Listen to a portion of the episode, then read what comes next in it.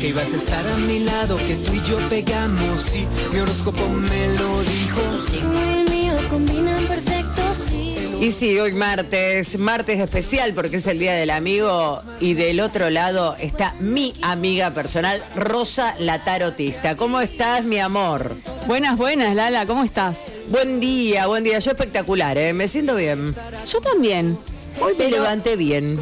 Y la verdad es que los tránsitos astrológicos están mejor de lo que venían. Bien, qué, buen- qué buena noticia. En general, así que es probable que, que lo sintamos todos. Bien, hoy vamos a hablar de... ¿De qué vamos a hablar? Vamos a hablar un poco de Urano. Urano. Urano es un planeta que se le llama uno de los grandes, eh, de los grandes gigantes helados. El otro es Neptuno. Bien. Y fue descubierto por un músico. ¿Cómo, ¿Cómo puede ser eso? Por un músico, así es. Era un músico aficionado a la astronomía, que es el primero en darse cuenta de que Urano es un planeta y no es una estrella.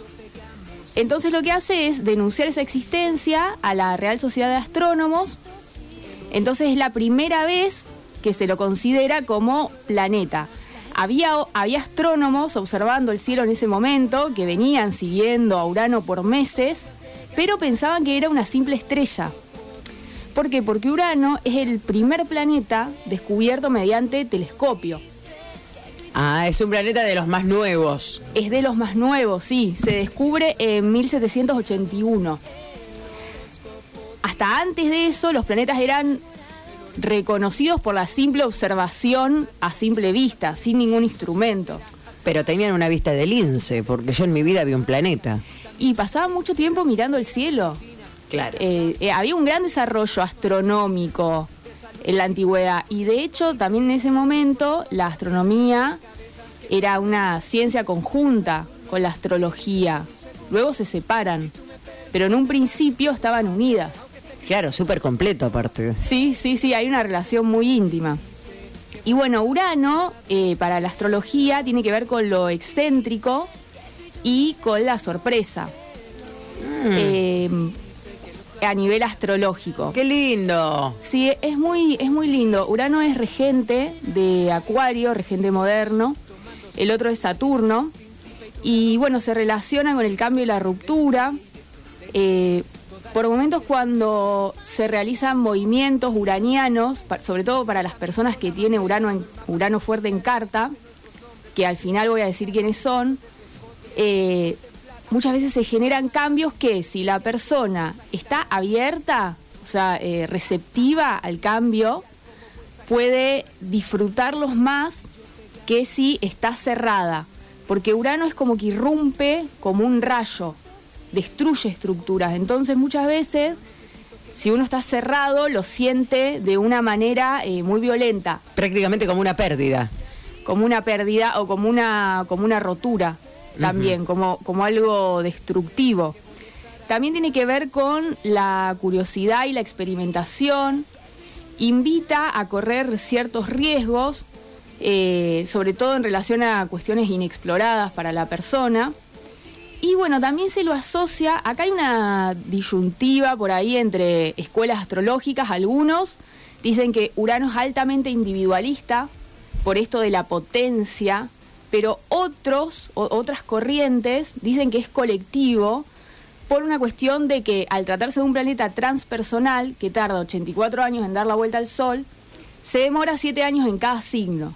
Entonces por eso abarca, digamos, generaciones enteras y por eso el carácter este que le da la otra escuela de por ahí ser más colectivo. Y bueno, para la última característica de Urano, quisiera hablar un poco del mito de Urano. Generalmente los planetas tienen nombres de eh, personajes de la mitología que en general es mitología romana, como por decirte Marte, eh, Venus. Pero Urano eh, hace, se, le- se nombra Urano por un personaje de mitología griega. Ahí va. La historia de Urano es que en el momento del universo, de la creación del universo, cuando todo era caos, nace Gea o Gaia, que le dicen que es, que es Tierra, que es como el, el planeta Tierra. Y se casa con Urano. Tierra gobernaba justamente las cuestiones terrenales eh, y relacionadas íntimamente con el planeta, porque ella era el planeta. Y Urano eh, regenteaba cuestiones estelares, eh, él tenía que ver con la cuestión más bien de, de las estrellas, del universo en general. Más elevadas. Sí, no sé si elevadas en un nivel, no eleva, elevadas, pero no en un, no, elevadas no en realidad, más, eh, no elevadas porque las estrellas están por todos lados, Ahí arriba va. y abajo. Claro. Pero, pero sí, más amplias. Más amplias. Más amplias. Ahí va. Entonces, bueno, ellos eh, tienen una relación amorosa y eh, comienzan a tener hijos. Hijos, hijos, hijos. ¿Y qué pasa? A Urano eh, no le gustaba ninguno de sus hijos, porque eran todos cíclopes y titanes. Urano era acuariano, definitivamente. Cíclopes y titanes. Entonces él estaba muy decepcionado de los hijos que tenía, decía que eran unas bestias, unas cosas espantosas. ¿Y qué hacía Urano, muy machista? ¿Qué hacía? Agarraba a los hijos y se los metía en el vientre, otra vez, Los apareaba. a tierra. Los volvía a parear. Agarre, a, Ah, a la hija, a la mujer. mujer. Agarraba a los hijos y se los metía. Este hijo no me gusta, este hijo no me gusta. Y esa es la característica de Urano, de la idealización de, de su progenie, digamos, de sus hijos. Él tenía una idea de que los hijos tenían que ser de determinada manera, después salían todos cíclopes y titanes, no le gustaba. Bueno, listo, se quería deshacer de algún modo. Vuelvan al horno. Vuelvan al horno, tal cual.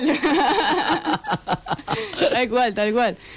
Bueno, entonces, un día Gaia, la Tierra, se cansa de esta situación, como que dice este, este tipo que está haciendo, y le dice a uno de sus hijos, que es Saturno, que por favor termine con esta situación.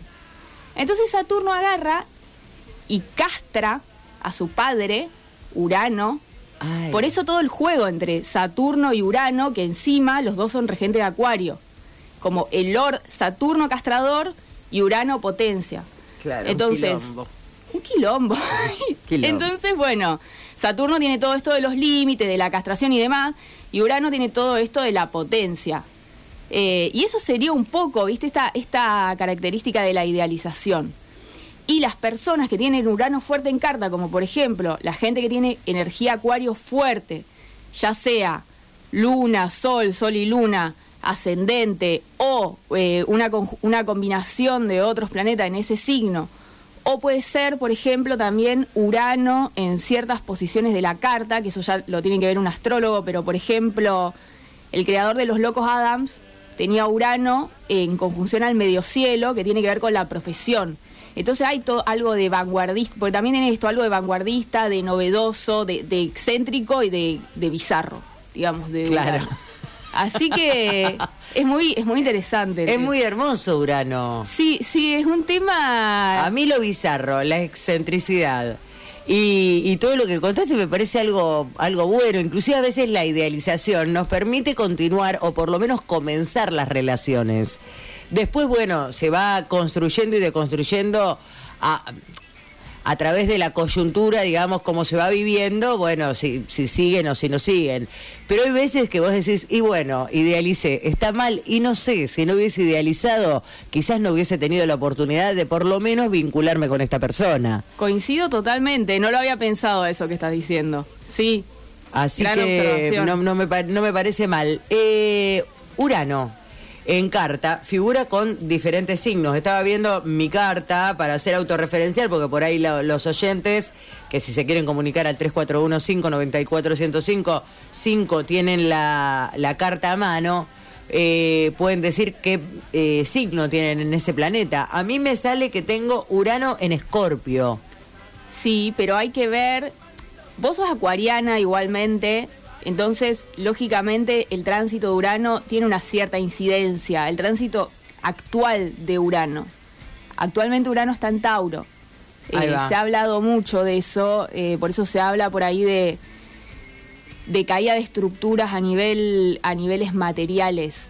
Eh, por ahí el signo donde se encuentra no va a ser un gran indicador porque al pasar tantos años en ese signo, tu posición de Urano es la misma que tienen muchas otras personas. Sí, a vos te va a incidir cómo se aspecta el Urano actual por una cuestión de que vos sos a- acuario. Claro. Sí, por ahí le puede llegar a incidir a otra persona, un ejemplo eh, vago, pero supongamos que Urano hace aspecto a todos los planetas de la carta. Ahí sí, porque hay un, hay un tinte de energía uraniana que toma preponderancia. Yo, por ejemplo, personalmente, tengo Urano en medio cielo y tiene mucha importancia en mi carta, más allá de que yo no soy de Acuario, ni tengo luna, ni ascendente, ni nada. Eso depende mucho de la posición, más que del signo. Muy bien, muy interesante. ¿Querés escuchar un tema, Rosy? Vamos, vamos con un tema. Este me parece que es uno que a vos te gusta, eh, porque me lo has sabido pedir en algún momento.